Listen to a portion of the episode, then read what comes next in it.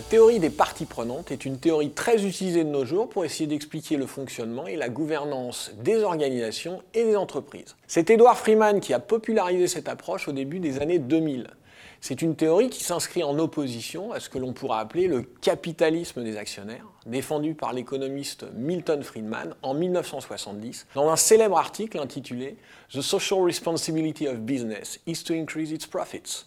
La responsabilité sociale des entreprises et d'accroître leurs profits. Cette opposition tourne autour de la question du rôle, des responsabilités et des missions des entreprises au sein de la société. Si les entreprises sont avant tout des agents économiques, elles occupent une place centrale dans nos vies et sont devenues des entités sociales qui structurent l'ensemble du système dans lequel nous vivons. Dans son article de 1970, Milton Friedman explique très clairement son point de vue. Selon lui, les entreprises n'ont pas de responsabilité en tant que telles. Seuls les individus possèdent une responsabilité.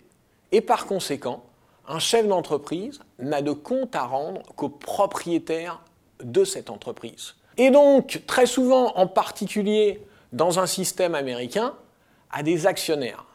Il rejette ainsi toute idée de responsabilité sociale des entreprises.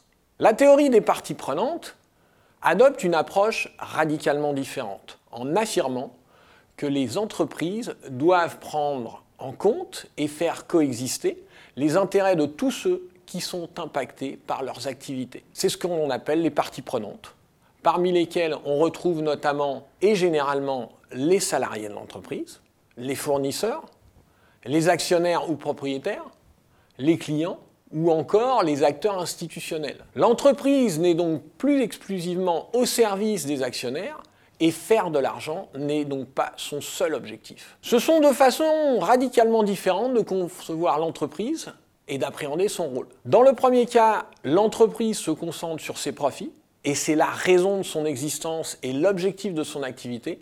Dans le second cas, elle a beaucoup plus de responsabilités vis-à-vis de l'ensemble des parties qui sont liées à ses activités.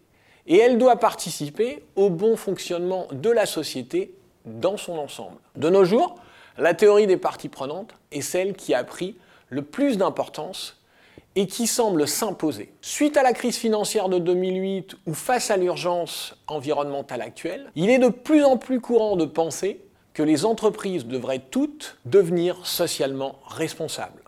En France, la loi PAC de 2019 et la création du statut d'entreprise à mission témoignent de l'audience de plus en plus large de cette approche.